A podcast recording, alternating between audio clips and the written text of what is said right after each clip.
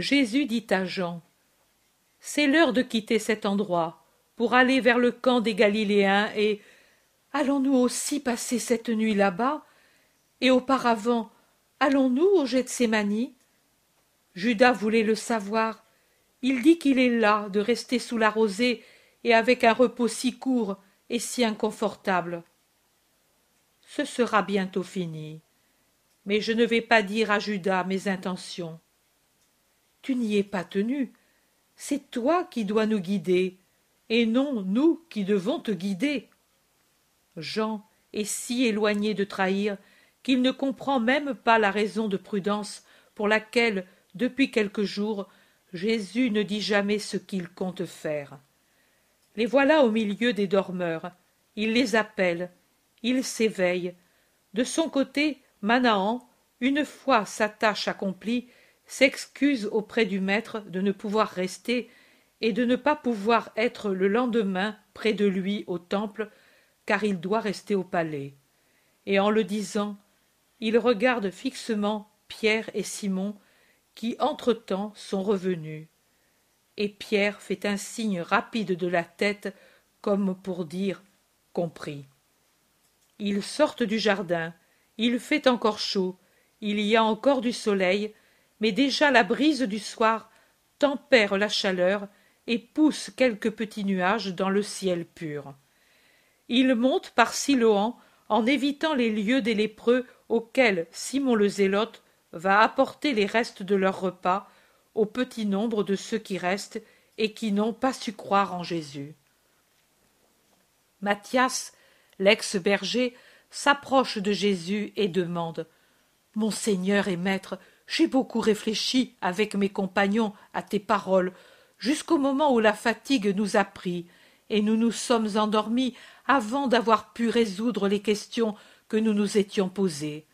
Et maintenant, nous sommes plus sots qu'avant.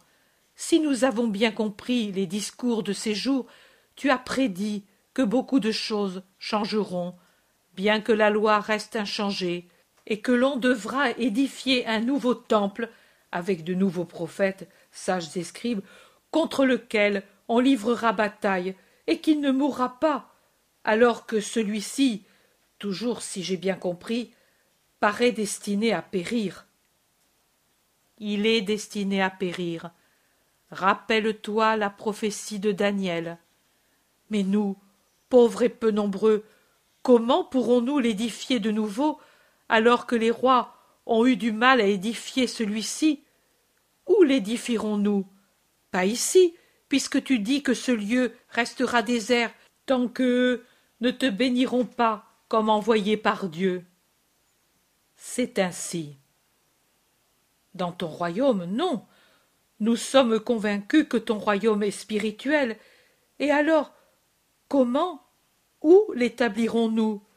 Tu as dit hier que le vrai temple, celui-ci n'est donc pas le vrai temple, que le vrai temple, quand ils croiront l'avoir détruit, ce sera alors qu'il montera triomphant vers la vraie Jérusalem.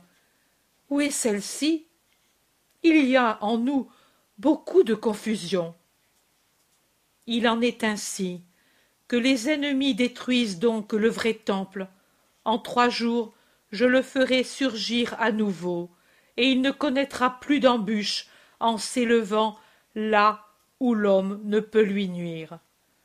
En ce qui concerne le royaume de Dieu, il est en vous et partout où il y a des hommes qui croient en moi. Éparpillés pour le moment, se répandant sur la terre au cours des siècles, puis éternels, unis, parfaits dans le ciel. C'est là, dans le royaume de Dieu, que sera édifié le nouveau temple, c'est-à-dire là où sont les esprits qui acceptent ma doctrine, la doctrine du royaume de Dieu, et en pratiquent les préceptes. Comment sera-t-il édifié si vous êtes pauvres et peu nombreux? Oh. En vérité, il n'est pas besoin d'argent ni de puissance pour construire l'édifice de la nouvelle demeure de Dieu individuelle ou collective. Le royaume de Dieu est en vous, et l'union de tous ceux qui auront en eux le royaume de Dieu, de tous ceux qui auront Dieu en eux. Dieu, la grâce, Dieu, la vie, Dieu, la lumière, Dieu, la charité, constituera le grand royaume de Dieu sur la terre, la nouvelle Jérusalem qui arrivera à s'étendre jusqu'aux confins du monde et qui, complète et parfaite, sans imperfection, sans ombre, vivra éternellement au ciel. Comment ferez-vous pour édifier temple et cité Oh, ce n'est pas vous, mais Dieu qui édifiera ces nouveaux lieux. Vous devrez seulement lui donner votre bonne volonté. C'est bonne volonté de rester en moi. Vivre ma doctrine, c'est bonne volonté. Rester unis, c'est la bonne volonté.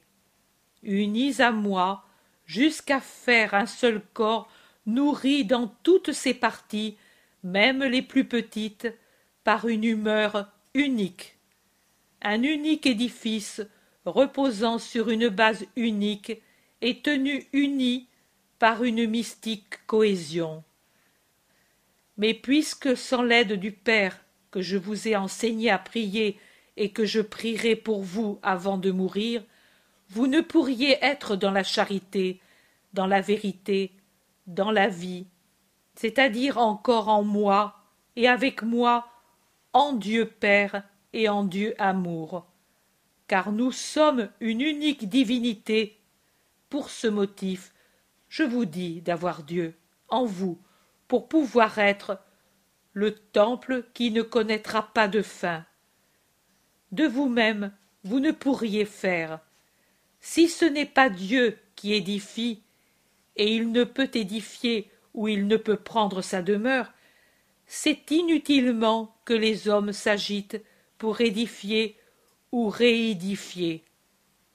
Le temple nouveau, mon Église, s'élèvera seulement quand votre cœur sera la demeure de Dieu, et c'est lui, avec vous, pierre vivante, qui édifiera son Église. Mais n'as-tu pas dit que Simon de Jonas en est le chef, la pierre sur laquelle on édifiera ton Église?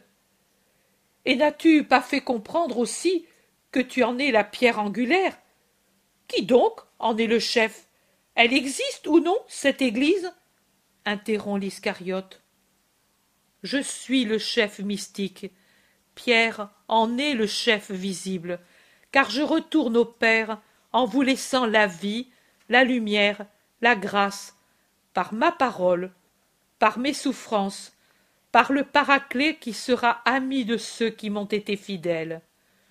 Je suis une chose unique avec mon Église, mon corps spirituel dont je suis la tête. La tête contient le cerveau ou esprit. L'esprit est le siège du savoir. Le cerveau est ce qui dirige les mouvements des membres par ses commandements immatériels, qui sont plus puissants pour faire mouvoir les membres que toute autre excitation. Observez un mort dans lequel le cerveau est mort. A-t-il peut-être du mouvement dans ses membres? Observez quelqu'un qui est complètement idiot. N'est-il pas peut-être inerte au point de ne pas avoir ces rudimentaires mouvements instinctifs que possède l'animal le plus inférieur, le ver que nous écrasons en passant? Observez quelqu'un chez qui la paralysie a rompu le contact des membres, de un ou plusieurs membres, avec le cerveau. A-t-il peut-être du mouvement dans la partie qui n'a plus de lien vital avec la tête? Mais si l'esprit dirige par ses ordres immatériels, ce sont les autres organes, yeux, oreilles, langue, nez, peau, qui communiquent les sensations à l'esprit, et ce sont les autres parties du corps qui exécutent et font exécuter ce que l'esprit commande, averti par les organes matériels et visibles autant que l'intellect est invisible. pourrais-je, sans vous dire asseyez-vous, obtenir que vous vous asseyiez sur la pente de cette montagne? Même si je pense que je veux que vous vous mettiez assis, vous ne le savez pas, tant que je ne traduis pas ma pensée en paroles, et que je la dise en me servant de ma langue et de mes lèvres. Pourrais-je moi-même m'asseoir si je le pensais seulement parce que je sens la fatigue de mes jambes? Mais si celle-ci refusait de se plier et de me mettre ainsi assis l'esprit a besoin d'organes et de membres pour faire et pour faire faire les opérations que la pensée pense.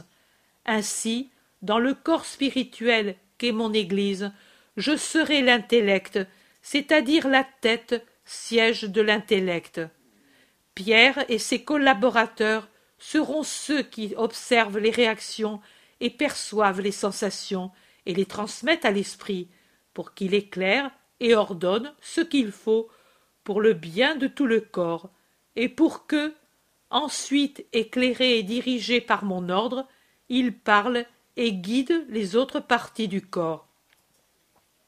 La main qui repousse l'objet qui peut blesser le corps ou qui éloigne ce qui étant corrompu peut corrompre le pied qui saute l'obstacle sans vous heurter et vous faire tomber et vous blesser ont eu l'ordre de le faire de la partie qui dirige. L'enfant et même l'homme qui est sauvé d'un danger ou qui fait un gain quelconque. Instruction bonnes affaires mariage bonne alliance à cause d'un conseil reçu d'une parole qu'on lui dit. C'est par ce conseil et cette parole qu'il évite de se nuire ou qu'il se fait du bien. Il en sera ainsi dans l'église.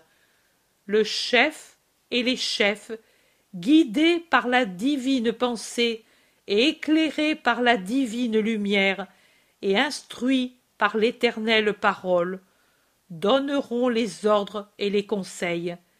Et les membres agiront pour avoir la santé spirituelle et le gain spirituel. Mon église existe déjà parce que déjà elle possède sa tête surnaturelle et elle a sa tête divine et elle a ses membres les disciples. Petite encore un germe qui se forme parfaite uniquement dans la tête qui la dirige imparfaite dans le reste église qui a besoin de la touche de dieu pour être parfaite et du temps pour grandir. Mais en vérité je vous dis qu'elle existe déjà et qu'elle est sainte grâce à celui qui en est le chef et à la bonne volonté des justes qui la composent. Sainte et invincible contre elle se jettera des milliers de fois l'enfer et il la combattra sous mille formes. L'enfer composé des démons et des hommes démons mais il ne prévaudra pas. L'édifice sera inébranlable. Mais l'édifice n'est pas fait d'une seule pierre. Observez le temple là-bas vaste beau dans le soleil couchant. Est-il par hasard fait d'une seule pierre? C'est un ensemble de pierres qui forment une unité harmonieuse un tout. On dit le temple c'est-à-dire une unité mais cette unité est faite des pierres nombreuses qui l'ont composée et formée. Il aurait été inutile de faire les fondations si elles n'avaient pas dû ensuite soutenir les murs et le toit.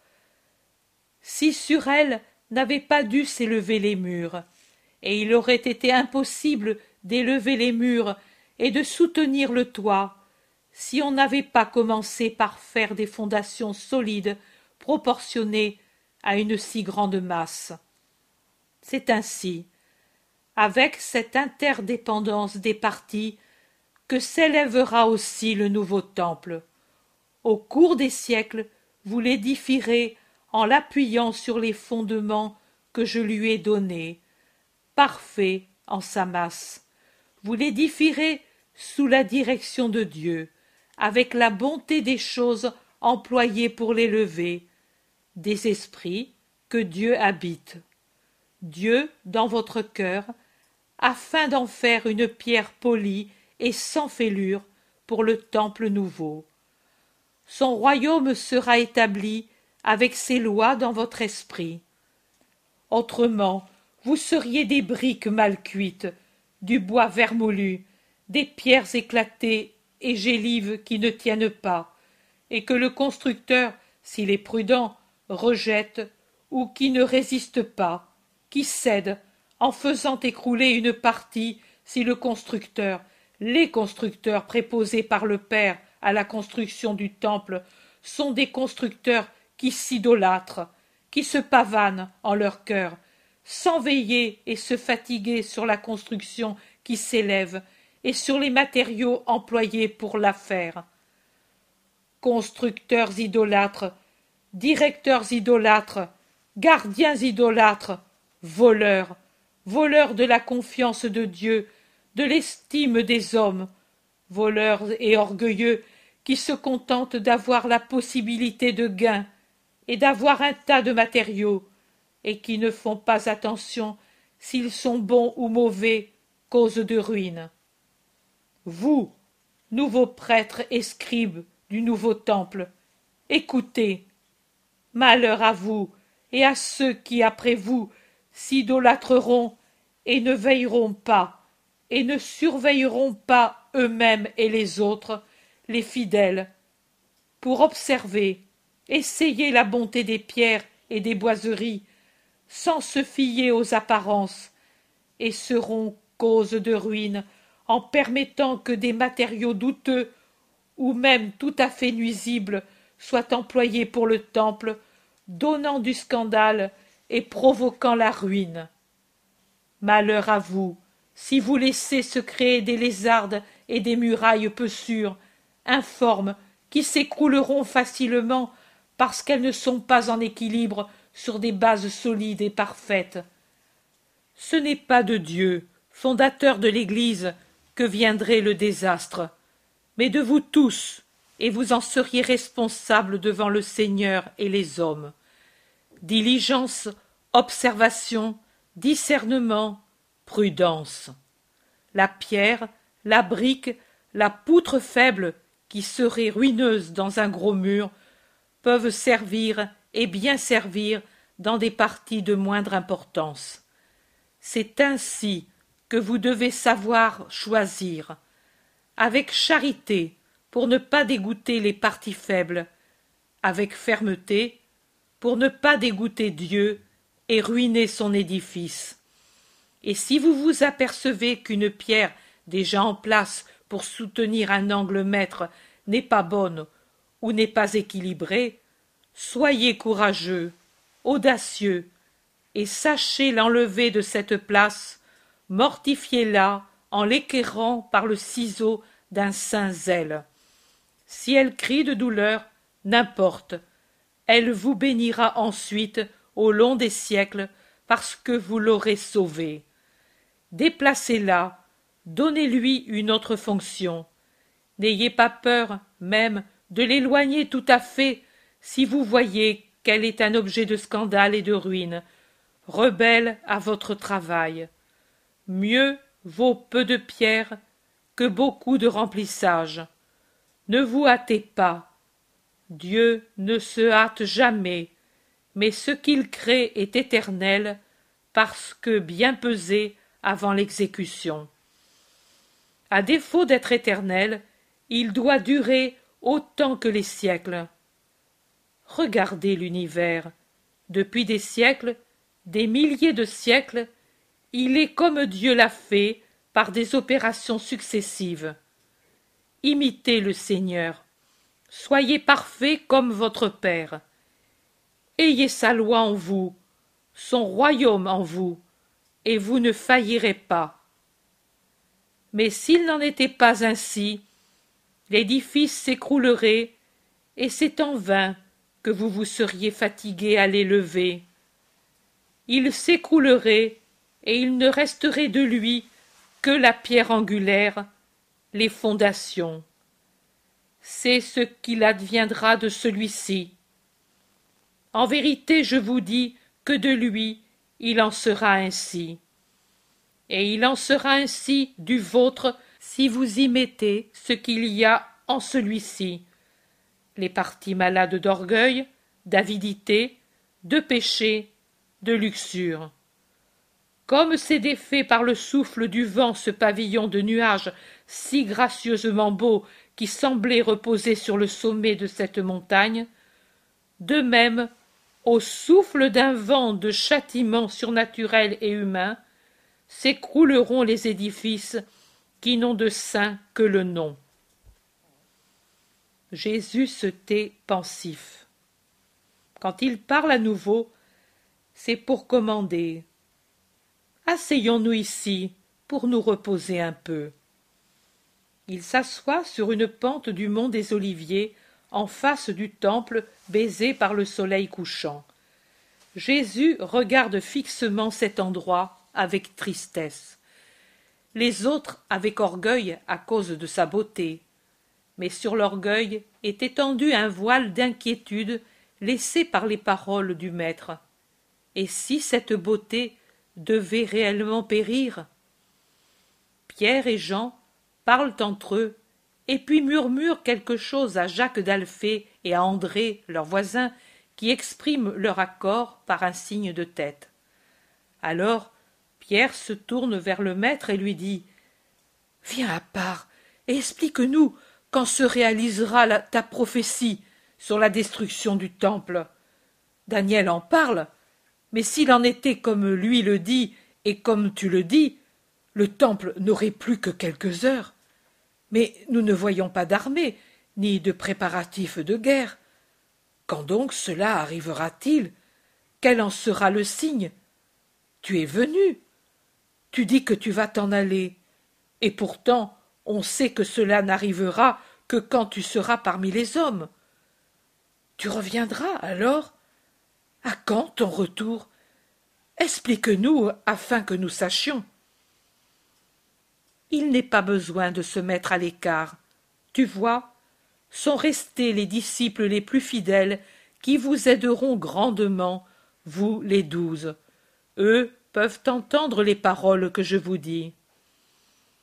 Venez tous près de moi crie-t-il à la fin pour rassembler tout le monde. Les disciples, disséminés sur la pente, s'approchent, forment un groupe compact, serré autour du groupe principal de Jésus avec ses apôtres, et ils écoutent. Prenez garde que personne ne vous séduise à l'avenir. Je suis le Christ, et il n'y aura pas d'autre Christ. Donc quand plusieurs viendront vous dire Je suis le Christ, et ils en séduiront un grand nombre, vous ne croyez pas à ces paroles, même si elles sont accompagnées de prodiges. Satan, père du mensonge et protecteur des menteurs, aide ses serviteurs et ceux qui le suivent par de faux prodiges qu'on peut pourtant reconnaître comme n'étant pas bons car ils sont toujours unis à la peur, au trouble et au mensonge. Les prodiges de Dieu, vous les connaissez, ils donnent une paix sainte, la joie, le salut, la foi. Ils amènent à des désirs et des œuvres saintes. Les autres, non. Réfléchissez donc sur la forme et les conséquences des prodiges que vous pourrez voir à l'avenir, attachés à l'œuvre des faux Christ et de ceux qui s'envelopperont des vêtements des sauveurs de peuple et seront au contraire les fauves qui les ruinent. Vous entendrez aussi, et vous verrez aussi, parler de guerre et de bruit de guerre, et ils vous diront Ce sont les signes de la fin. Ne vous troublez pas, ce ne sera pas la fin. Il faut que tout cela arrive avant la fin. Mais ce ne sera pas encore la fin. Il y aura des soulèvements d'un peuple contre un peuple, d'un royaume contre un royaume, d'une nation contre une nation, d'un continent contre un continent, et il s'ensuivra des pestes, des disettes, des tremblements de terre en plusieurs endroits. Mais ce ne sera que le commencement des douleurs. Alors ils vous jetteront dans la tribulation, et ils vous tueront en vous accusant d'être responsables de leurs souffrances, et en espérant en sortir, en persécutant et en détruisant mes serviteurs. Les hommes accusent toujours les innocents d'être la cause du mal que les pécheurs se créent eux-mêmes. Ils accusent Dieu lui-même, innocence parfaite et bonté suprême, d'être la cause de leurs souffrances, et agiront ainsi avec vous, et vous serez haïs à cause de mon nom. C'est Satan qui les pousse, et beaucoup se scandaliseront et se trahiront et se haïront mutuellement. C'est encore Satan qui les pousse, et il s'élèvera de faux prophètes qui induiront un grand nombre de gens en erreur. Ce sera encore Satan, l'auteur véritable de tant de mal. Et à cause de la multiplication de l'iniquité, la charité se refroidira en plusieurs. Mais qui aura persévéré jusqu'à la fin sera sauvé. Et auparavant, il faut que cet évangile du royaume de Dieu soit prêché dans le monde entier comme témoignage pour toutes les nations. Alors viendra la fin. Retour au Christ d'Israël qui l'accueille et prédication de ma doctrine dans le monde entier. Et puis, un autre signe, un signe pour la fin du temple et pour la fin du monde. Quand vous verrez l'abomination de la désolation prédite par Daniel, que celui qui m'écoute comprenne bien, et que celui qui lit le prophète sache lire entre les lignes, alors que celui qui sera en Judée s'enfuit sur les montagnes, que celui qui sera sur sa terrasse ne descende pas prendre ce qu'il a dans sa maison, et que celui qui est dans son champ ne revienne pas à la maison pour prendre son manteau, mais qu'il fuit sans se retourner, pour qu'il ne lui arrive pas de ne plus pouvoir le faire, et même qu'en fuyant, il ne se retourne pas pour regarder, pour ne pas garder dans son cœur le spectacle horrible et en devenir fou. Malheur à celles qui seront enceintes et qui allaiteront en ces jours, et malheur si la fuite devait s'accomplir pendant le sabbat. La fuite ne suffirait pas pour se sauver sans péché. Priez donc pour qu'elle n'arrive pas en hiver et un jour de sabbat, car alors la tribulation sera si grande qu'il n'y en a pas eu de telle depuis le commencement du monde jusqu'à nos jours, et qu'il n'y en aura plus jamais de semblable, car ce sera la fin. Si ces jours n'étaient pas abrégés en faveur des élus, personne ne se sauverait, car les hommes Satan s'allieront à l'enfer pour tourmenter les hommes. Et alors, aussi, pour corrompre et tirer hors de la voie juste ceux qui resteront fidèles au Seigneur, s'élèveront des gens qui diront Le Christ est ici, le Christ est là, il est en cet endroit. Le voici. Ne croyez pas que personne ne les croit, car il s'élèvera de faux Christ et de faux prophètes qui feront des prodiges et des choses extraordinaires capables d'induire en erreur, s'il était possible, les élus eux-mêmes. Ils diront des doctrines en apparence si convenables et si bonnes qu'elles séduiraient même les meilleurs, s'ils n'avaient pas avec eux l'Esprit de Dieu qui les éclairera sur la vérité et l'origine satanique de ces prodiges et de ces doctrines.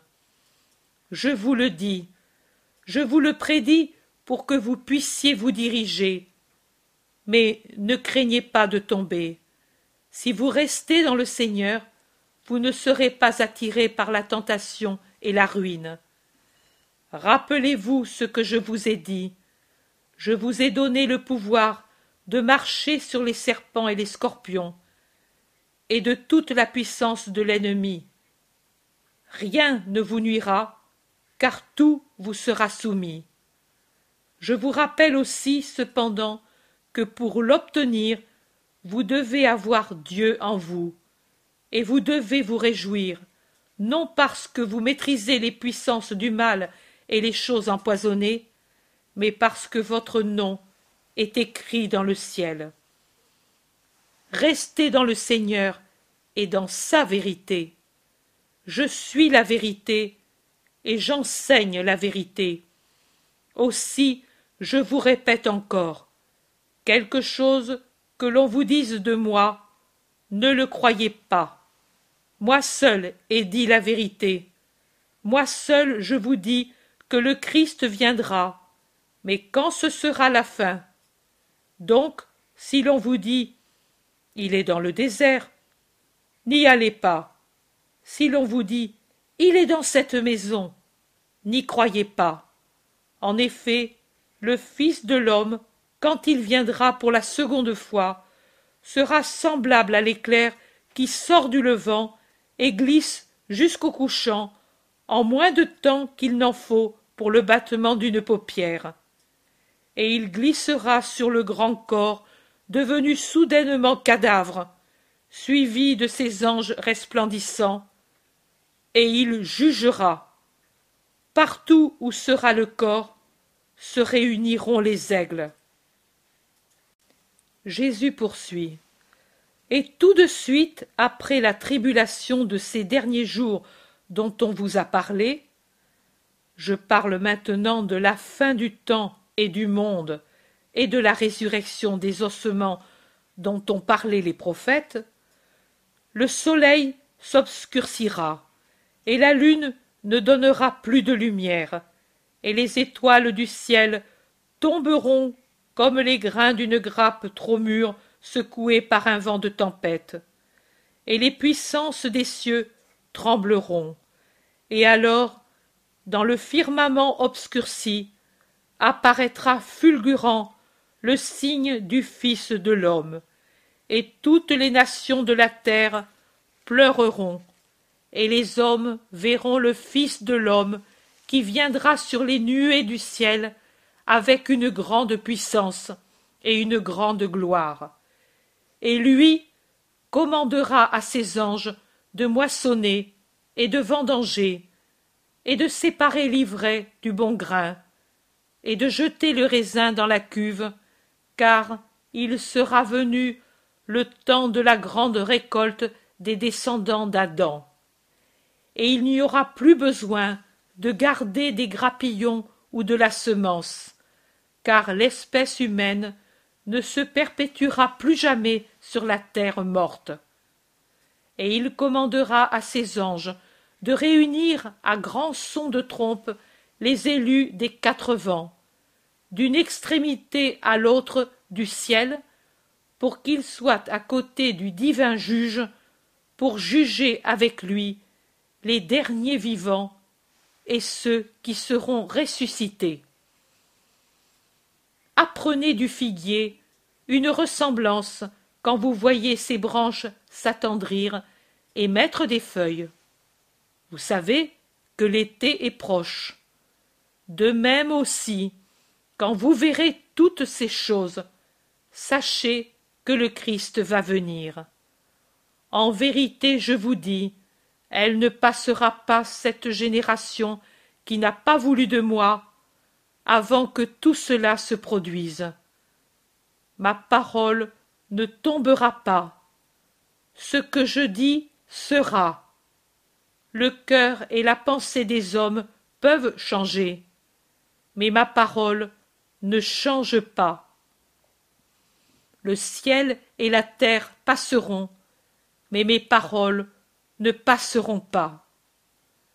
Quant aux jours et à l'heure précise, personne ne les connaît, pas même les anges du Seigneur, mais le Père seul les connaît, comme au temps de Noé, ainsi il en sera à la venue du Fils de l'homme.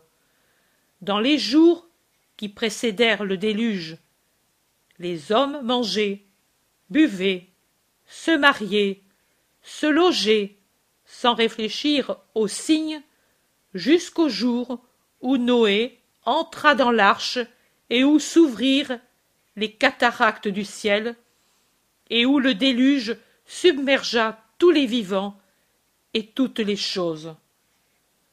De même aussi, il en sera pour la venue du Fils de l'homme. Alors deux hommes seront l'un près de l'autre dans un champ, et l'un sera pris et l'autre laissé.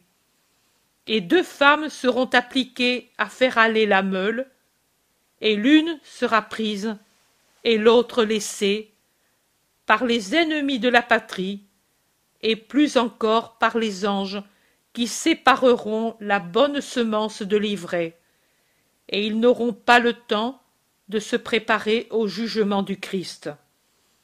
Veillez donc, car vous ne savez pas à quelle heure viendra votre Seigneur. Pensez de nouveau à ceci. Si le chef de famille savait à quelle heure vient le voleur, il veillerait et ne laisserait pas dépouiller sa maison. Veillez donc et priez, en étant toujours préparés à sa venue, sans que vos cœurs tombent dans la torpeur par des abus et des excès de toutes espèces, et que vos esprits ne soient pas éloignés et fermés aux choses du ciel par le soin excessif aux choses de la terre, et que le lacet de la mort ne vous prenne pas à l'improviste quand vous ne serez pas préparés. Car, rappelez-vous, tous vous devez mourir. Tous les hommes, dès leur naissance, sont destinés à la mort. Et c'est une venue particulière du Christ, cette mort, et le jugement subséquent, qui devra se répéter pour tous les hommes à la venue solennelle du Fils de l'homme. Qu'en sera-t-il donc de ce serviteur fidèle et prudent, préposé par son maître pour donner en son absence la nourriture aux gens de sa maison? C'est un heureux sort qu'il aura si son maître, revenant à l'improviste, le trouve à faire ce qu'il doit avec sollicitude, justice et amour. En vérité, je vous dis qu'il dira Viens, bon et fidèle serviteur, tu as mérité ma récompense. Tiens, administre tous mes biens.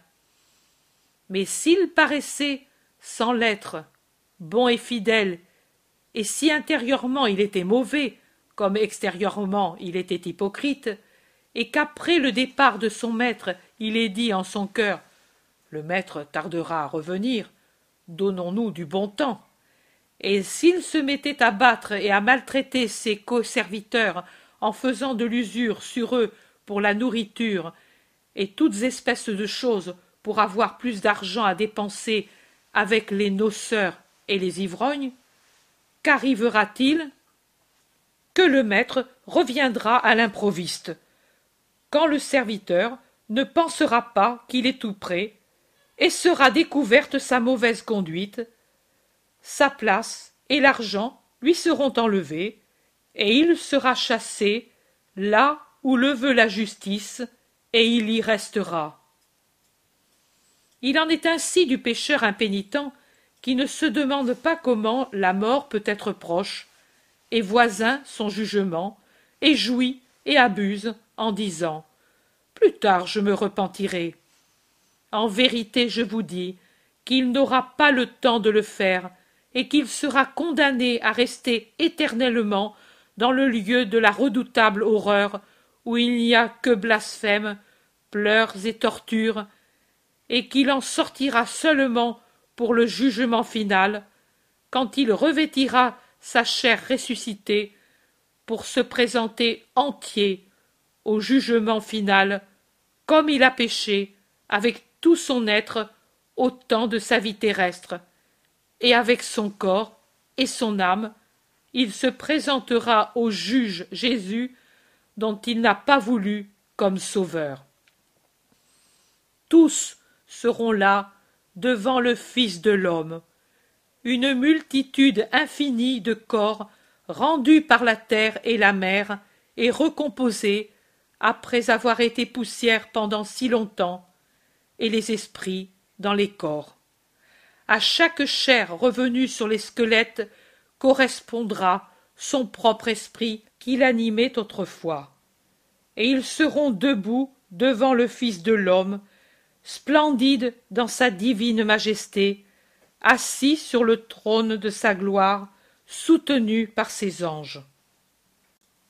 Et Jésus ajoute Et il séparera les hommes entre eux, en mettant d'un côté les bons et de l'autre les mauvais, comme un berger sépare les brebis des boucs, et il mettra ses brebis à droite et les boucs à gauche, et de sa douce voix, et avec son aspect bienveillant, il dira à ceux qui, paisibles et beaux, d'une beauté glorieuse, dans la splendeur d'un corps saint, le regarderont avec tout l'amour de leur cœur.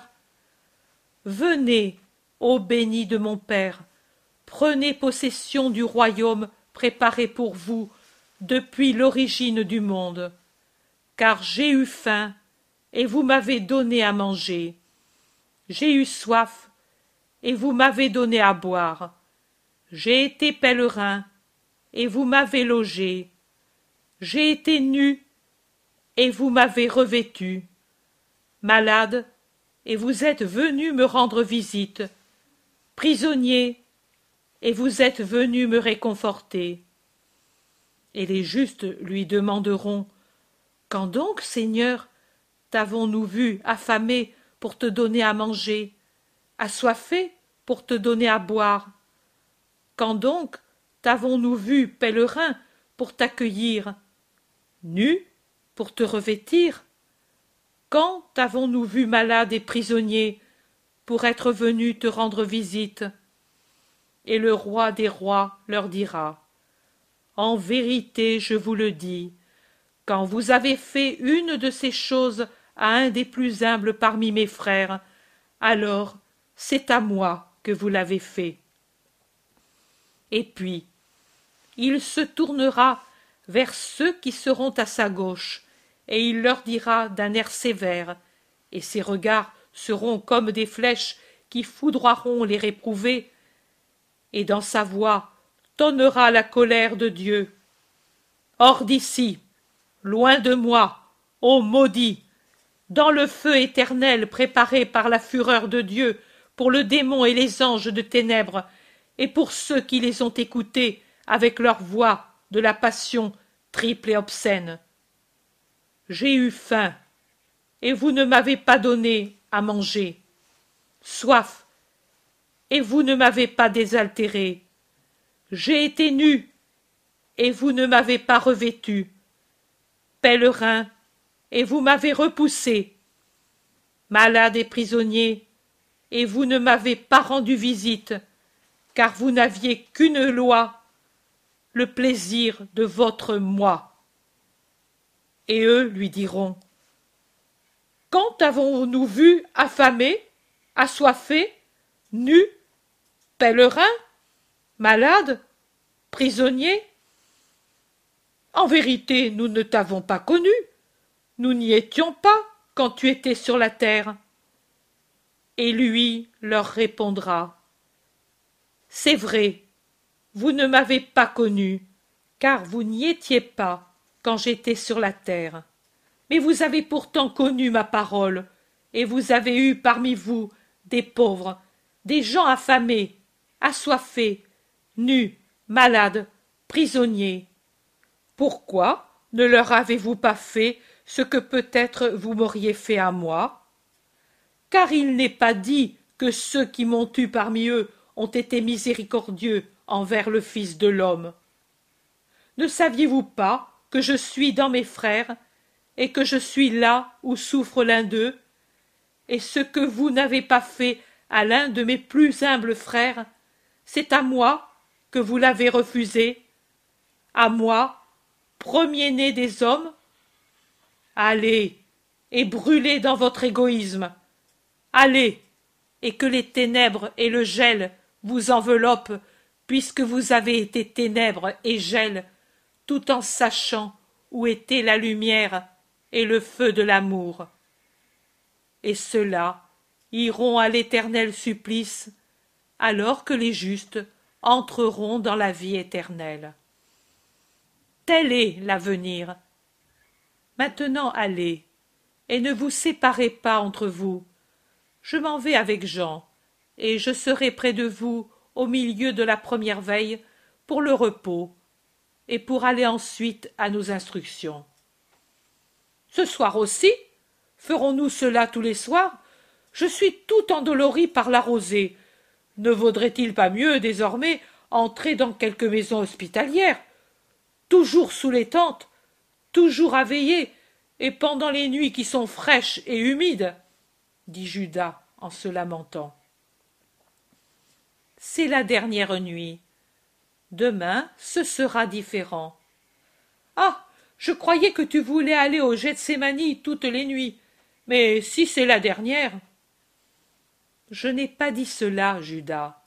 J'ai dit que ce sera la dernière nuit à passer au camp des Galiléens tous unis.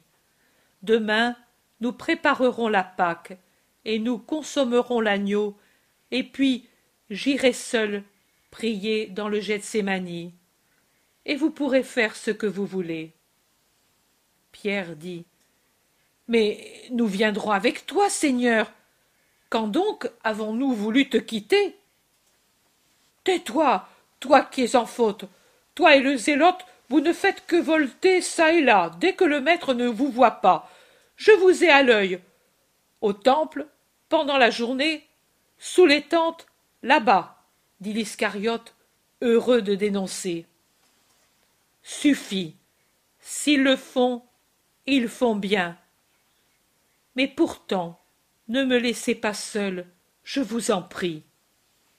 Le zélote dit Seigneur, nous ne faisons rien de mal, crois-le. Nos actions sont connues de Dieu, et son œil ne se détourne pas d'elles avec dégoût.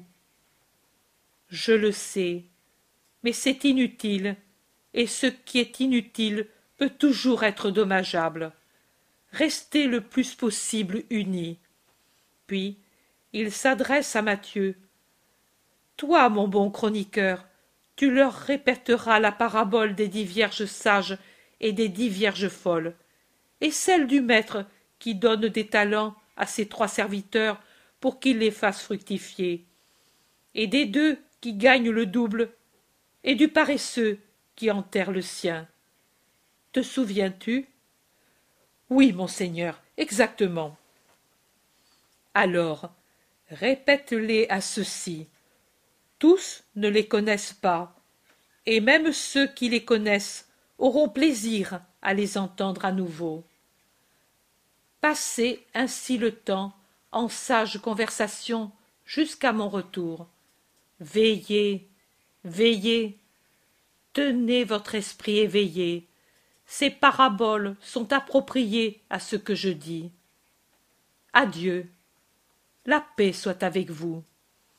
Il prend Jean par la main et se dirige avec lui vers la ville. Les autres se dirigent vers le camp galiléen. Chapitre 16 Le mercredi d'avant Pâques, la nuit.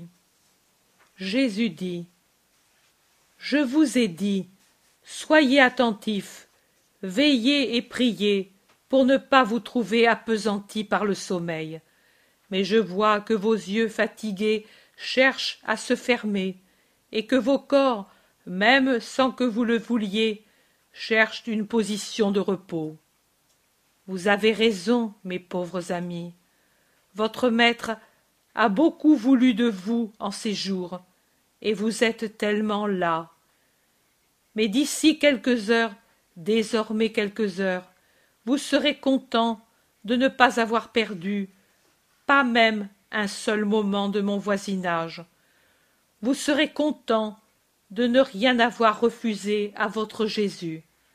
Du reste, c'est la dernière fois que je vous parle de ces choses qui font pleurer. Demain, je vous parlerai d'amour, et je ferai un miracle tout d'amour. Préparez-vous par une grande purification à le recevoir. Oh. Comme il est plus conforme à mon moi de vous parler d'amour plutôt que de châtiment. Comme il m'est doux de dire Je vous aime, venez. Pendant toute ma vie, j'ai rêvé à cette heure. Mais c'est de l'amour aussi de parler de mort. C'est de l'amour en tant que mourir pour ceux qui vous aiment est la suprême preuve d'amour. C'est de l'amour, car préparer ses chers amis au malheur, c'est une prévoyance affectueuse qui les veut préparer et non effrayer à cette heure. C'est de l'amour parce que confier un secret est une preuve d'estime que l'on a pour ceux à qui on se confie.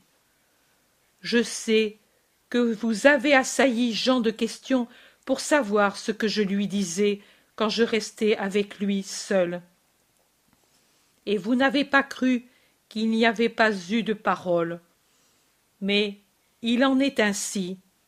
Il m'a suffi d'avoir près de moi quelqu'un. Pourquoi alors lui et pas un autre? demande l'Iscariote, et il le fait avec une hauteur indignée. Pierre aussi, et avec lui Thomas et Philippe disent Oui, pourquoi à lui et pas aux autres?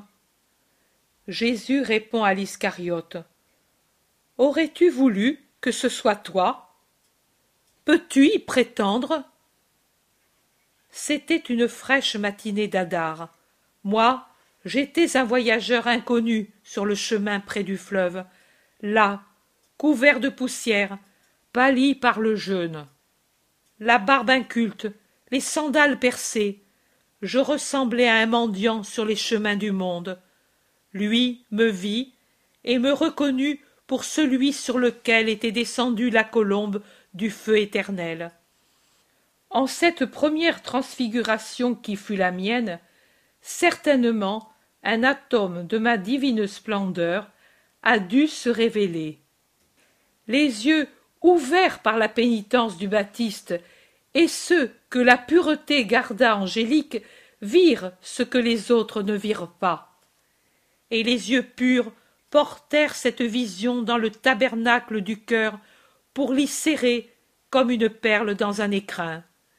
Quand ils se levèrent, environ deux mois après, sur le voyageur en guenilles, son âme reconnut. J'étais son amour, son premier et unique amour. Le premier et unique amour ne s'oublie pas. L'âme le sent venir, même s'il est éloigné, le sent venir des distances lointaines, et tressaille de joie, et éveille l'esprit, et celui-ci la chair, pour que tous participent au banquet de la joie de se retrouver et de s'aimer. Et la bouche tremblante m'a dit je te salue, agneau de Dieu. Ô foi des purs, comme tu es grande, comme tu franchis tous les obstacles.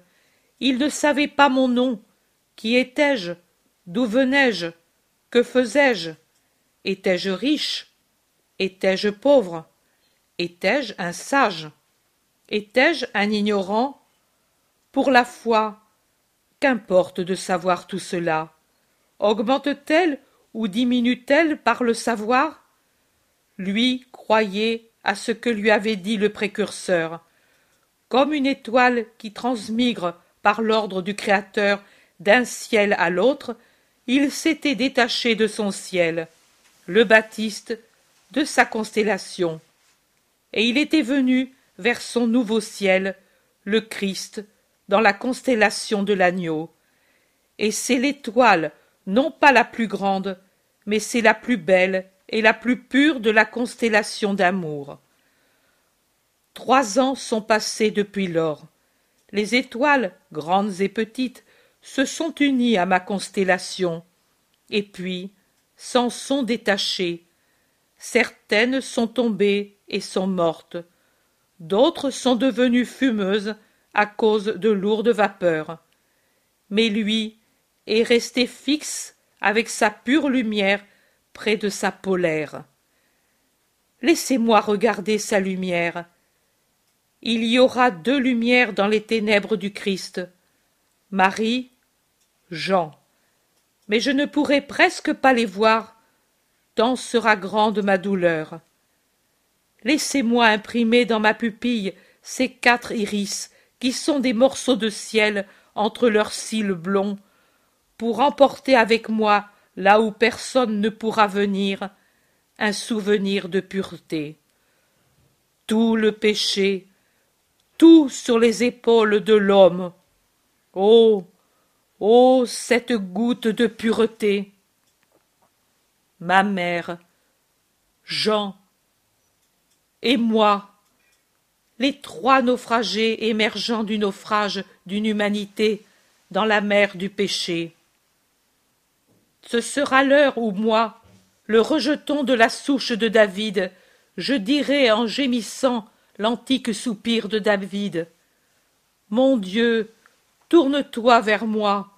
Pourquoi m'as-tu abandonné? De toi m'ont éloigné les cris des crimes que j'ai pris sur moi au nom de tous. Je suis un ver, non plus un homme, l'opprobre des hommes, le rebut de la plèbe. Et écoutez Isaïe. J'ai abandonné mon corps à ceux qui le frappaient, mes joues à ceux qui m'arrachaient la barbe, je n'ai pas éloigné ma face de ceux qui m'outrageaient et me couvraient de crachats. Écoutez de nouveau David. Un grand nombre de bouvillons m'ont entouré, de nombreux taureaux m'ont assailli. Sur moi, ils ont ouvert la bouche pour me mettre en pièces, comme des lions qui dévorent et rugissent. Je me suis répandu comme l'eau. Et Isaïe complète. J'éteins moi-même mes vêtements. Oh, mes vêtements, c'est de moi-même que je l'éteins, non pas par ma fureur, mais par ma douleur et mon amour pour vous. Comme les deux pierres plates du pressoir, il me presse et exprime mon sang. Je ne suis pas différent de la grappe que l'on presse, qui avec sa beauté entre dans le pressoir, et une fois pressée, devient une bouillie sans suc et sans beauté et de mon cœur je dis avec David Il devient comme de la cire et se fond dans ma poitrine. Ô cœur parfait du Fils de l'homme, maintenant que deviens-tu? Il ressemble à celui qu'une longue vie de nos sœurs a épuisé et a fait perdre sa vigueur. Toute ma vigueur se dessèche, Ma langue reste attachée à mon palais par l'effet de la fièvre et de l'agonie, et la mort s'avance dans sa cendre asphyxiante et aveuglante. Et encore, il n'y a pas de pitié. Une bande, une meute de chiens m'assiègent et me mordent. Sur les blessures tombent les morsures, sur les morsures les bastonnades. Il n'y a rien de mon corps qui soit sans douleur. Les os craquent, déboîtés par un tiraillement infâme. Je ne sais où appuyer mon corps. La redoutable couronne est un cercle de feu qui pénètre dans ma tête. Je suis suspendu par mes mains et mes pieds transpercés. Dressé en l'air, je présente mon corps au monde, et tous peuvent compter mes os. Tais-toi, tais-toi, dit Jean en sanglotant. Ne parle plus, tu nous fais agoniser, supplient ses cousins. André ne parle pas, mais il a mis sa tête entre ses genoux et il pleure silencieusement. Simon est livide. Pierre et Jacques de Zébédée semblent à la torture. Philippe, Thomas, Barthélemy semblent trois statues de pierre qui expriment l'angoisse. Judas Iscariote est un masque macabre, démoniaque. Il semble un damné qui finalement comprend ce qu'il a fait. La bouche ouverte pour pousser un cri qui hurle en son moi et qui n'arrive pas à sortir de sa gorge qui se serre, les yeux dilatés, effrayés d'un fou, les joues terreuses sous le voile brun de sa barbe rasée, les cheveux en désordre, parce que de temps à autre il y passe sa main. Il éprouve une sueur froide. Il semble tout près de s'évanouir. Mathieu, en levant son regard atterré pour chercher une aide dans son tourment, le voit et dit Judas, tu te sens mal? Maître, Judas souffre. Moi aussi, dit le Christ, mais je souffre avec paix. Devenez esprit pour pouvoir supporter cette heure. Quelqu'un qui est cher ne peut la supporter sans devenir fou. David parle encore en voyant les tortures de son Christ. Ils ne sont pas encore contents, et ils me regardent et se moquent, et ils se partagent mes dépouilles, tirant au sort ma tunique. Je suis le malfaiteur, c'est leur droit. Ô terre, regarde ton Christ, sache le reconnaître, bien qu'ainsi détruit. Écoute, rappelle-toi les paroles d'Isaïe, et comprends le pourquoi, le grand pourquoi il est ainsi devenu, et l'homme a pu tuer, réduire à cet état le Verbe du Père. Il n'a ni beauté ni éclat. Nous l'avons vu. Son aspect était sans beauté, et nous ne l'avons pas aimé. Méprisé comme le dernier des hommes. Lui, l'homme des douleurs, habitué à la souffrance, tenait caché son visage. Il était méprisé, et nous n'en tenions aucun compte. C'était sa beauté de rédempteur, ce masque de torturé. Mais toi, sotte terre, tu préférais son visage serein. Vraiment, il a pris sur lui nos maux, il a porté nos douleurs, et nous l'avons regardé comme un lépreux, comme maudit par Dieu et méprisé. Lui, au contraire, a été blessé par nos scélératesses. C'est sur lui qu'est tombé le châtiment qui nous était réservé, le châtiment qui nous redonne la paix avec Dieu. C'est par ces hématomes nous avons été guéris. Nous étions comme des brebis errantes. Nous avions tous perdu le droit chemin, et le Seigneur a mis sur lui les iniquités de tous. Que celui que ceux qui pensent avoir été utiles à eux-mêmes et à Israël perdent leurs illusions, et de même ceux qui pensent avoir été plus forts que Dieu, et de même ceux qui pensent n'avoir pas expié ce péché parce que je me suis laissé tuer volontairement. Moi, j'accomplis ma tâche sainte, la parfaite obéissance au Père, mais cela n'exclut pas leur obéissance à Satan et leur infâme action. Oui, ton Rédempteur a été sacrifié parce qu'il l'a voulu, ô terre.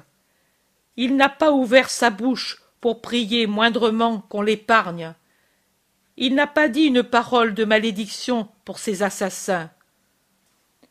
Comme une brebis, il s'est laissé mener à l'abattoir pour qu'on le tue. Comme un agneau muet, il s'est laissé conduire devant celui qui le tond. Après sa capture et sa condamnation, il a été élevé. Il n'aura pas de descendance. Comme une plante, il a été coupé de la terre des vivants. Dieu l'a frappé à cause des péchés de son peuple. Est-ce que personne de sa génération de sa terre ne le pleurera? N'aura-t-il pas de fils celui que l'on a retranché de la terre? Oh. C'est moi qui te réponds, ô prophète de ton Christ. Si mon peuple n'a pas de pleurs pour celui qu'on a tué innocent, les anges du peuple céleste le pleureront. Si sa virilité n'aura pas humainement de fils parce que sa nature ne pouvait trouver une union avec une chair mortelle, il aura bien des fils et nombreux, suivant une génération qui n'est pas celle de la chair et du sang animal, mais une génération qui aura la vie de son amour et de son sang divin, une génération de l'esprit qui rendra éternelle sa descendance. Et je t'explique encore, ô monde, qui ne comprend pas le prophète, quels sont les impies envoyés pour l'ensevelir et le riche pour sa mort. Regarde, ô monde, si un seul de ceux qui l'ont tué a eu la paix et une longue vie. Lui, le vivant, aura vite fait de quitter la mort. Mais, comme des feuilles que le vent d'automne couche une à une dans le creux du sillon après les avoir détachées par des rafales répétées, un par un, ils seront bientôt couchés dans l'ignoble sépulture qui avait été décrétée pour lui. Et l'un d'eux, qui a vécu pour l'or, pourrait, s'il était permis de mettre l'immonde là où fut le saint, pourrait être déposé où sera encore l'humidité des innombrables blessures de la victime immolée sur le mont. Accusé sans être coupable. Dieu en tire vengeance, car il n'y a jamais eu de tromperie dans sa bouche, ni d'iniquité en son cœur. Consumé par les souffrances, une fois qu'il aura été consumé, que sa vie aura été coupée par le sacrifice d'expiation, sa gloire commencera auprès de ceux qui viendront dans l'avenir. Tous les désirs et les saintes volontés de Dieu à son égard se réaliseront. À cause des angoisses de son âme, il verra la gloire du vrai peuple de Dieu et en sera heureux. Sa céleste doctrine, qu'il scellera de son sang, sera la justification d'un grand nombre qui sont parmi les meilleurs, et il prendra sur lui l'iniquité des pécheurs.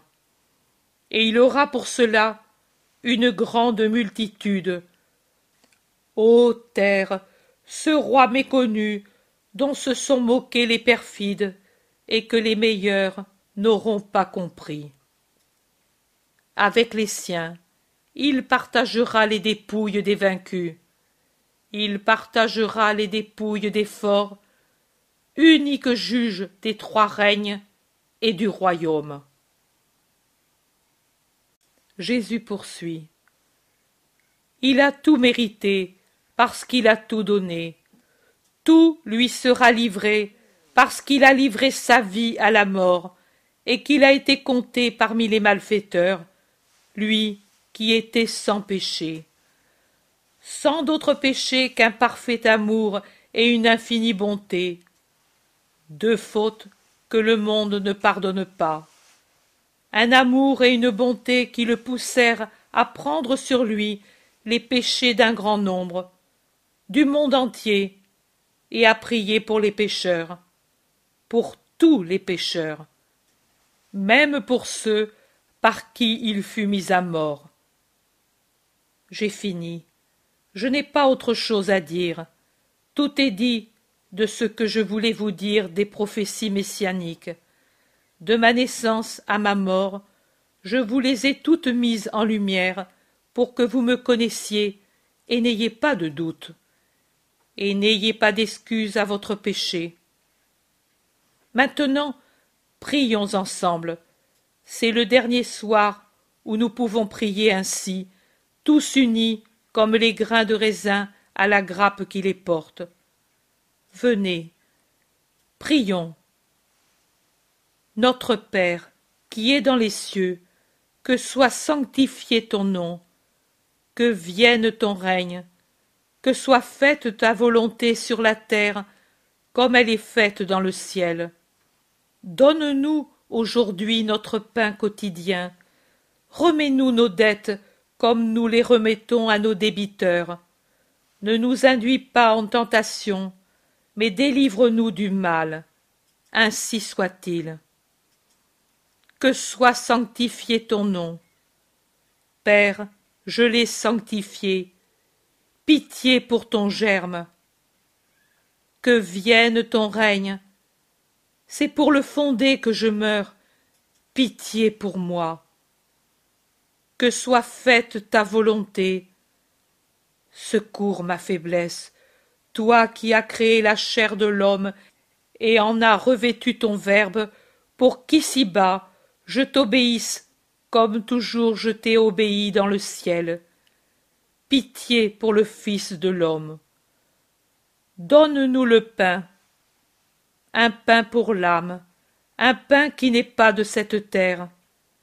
Ce n'est pas pour moi que je te le demande. Je n'ai plus besoin que de ton spirituel réconfort. Mais c'est pour eux que moi, mendiant, je tends la main. D'ici peu, elle va être transpercée et attachée, et ne pourra plus faire un geste d'amour. Mais maintenant, elle le peut encore. Père, accorde-moi de leur donner le pain qui chaque jour fortifie la faiblesse des pauvres fils d'Adam.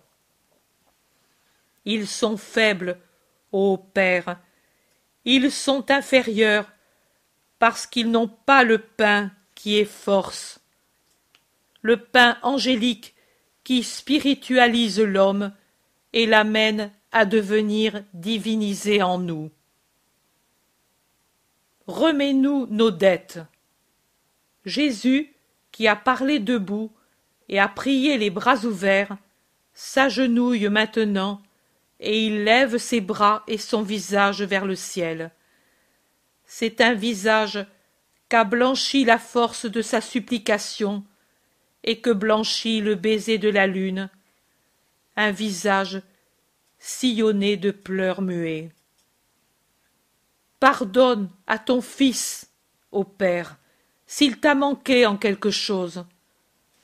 Devant ta perfection, je puis encore paraître imparfait, moi, ton Christ, que la chair alourdit. Devant les hommes, non, mon intelligence consciente me donne l'assurance que j'ai tout fait pour eux. Mais toi, pardonne à ton Jésus. Moi aussi je pardonne. Je pardonne pour que tu me pardonnes. Combien je dois pardonner, combien. Et pourtant, je pardonne. À ceux qui sont présents, aux disciples absents, à ceux qui ont le cœur sourd, aux ennemis, aux moqueurs, aux traîtres, aux assassins, aux déicides. Voilà, j'ai pardonné à toute l'humanité. Pour ce qui me concerne, ô Père, considère comme annulée toute dette de l'homme à l'homme. C'est pour donner à tous ton royaume que je meurs, et je ne veux pas que soit compté pour la condamnation le péché envers l'amour incarné. Non Tu dis non C'est ma douleur. Ce non verse dans mon cœur la première gorgée du calice atroce. Mais, Père, à qui j'ai toujours obéi, je te dis, qu'il soit fait comme tu veux. Ne nous induis pas en tentation. Oh. Si tu veux, tu peux éloigner de nous le démon. C'est lui la tentation qui excite la chair, l'esprit, le cœur. C'est lui le séducteur. Éloigne-le, Père, ton archange en notre faveur, pour mettre en fuite celui qui de la naissance à la mort nous menace. Ô Père saint, aie pitié de tes fils. Libère-nous libère-nous du mal. Tu le peux, nous ici pleurons. Il est si beau le ciel, et nous craignons de le perdre. Tu dis, mon sein ne peut le perdre. Mais je veux qu'en moi tu vois l'homme, le premier-né des hommes. Je suis leur frère. Je prie pour eux et avec eux. Père, pitié. Oh, pitié. Jésus se penche jusqu'à terre, puis il se lève. Allons, saluons-nous ce soir. Demain soir, nous n'en aurons plus la possibilité. Nous serons trop troublés, et il n'y a pas d'amour là où est le trouble. Donnons-nous le baiser de paix. Demain, demain, chacun s'appartiendra à lui-même. Ce soir, nous pouvons encore être chacun pour tous et tous pour chacun.